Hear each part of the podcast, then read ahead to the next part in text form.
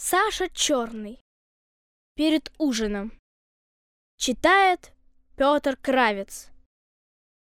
За воротами на лавочке сидим. Петя, Нюша, Поля, Сима, я и Клим. Я большой, а остальные как грибы. Всех нас бабушка прогнала из избы. Мы рябинками в избе стреляли в цель. Ну а бабушка ощипывала хмель. Что ж, на улице еще нам веселей. Веет ветер, солнце в елках все аллей. Из-за леза паровоз гудит в гудок. Под скамейкой ловит за ноги щенок. Воробьи уселись кучей на бревно. Отчего нам так сегодня все смешно? Червячок ли влезет к Симе на ладонь? Или напротив у забора фыркнет конь? Или за выгоном заблеет вдруг овца? Все хохочем, все хохочем без конца.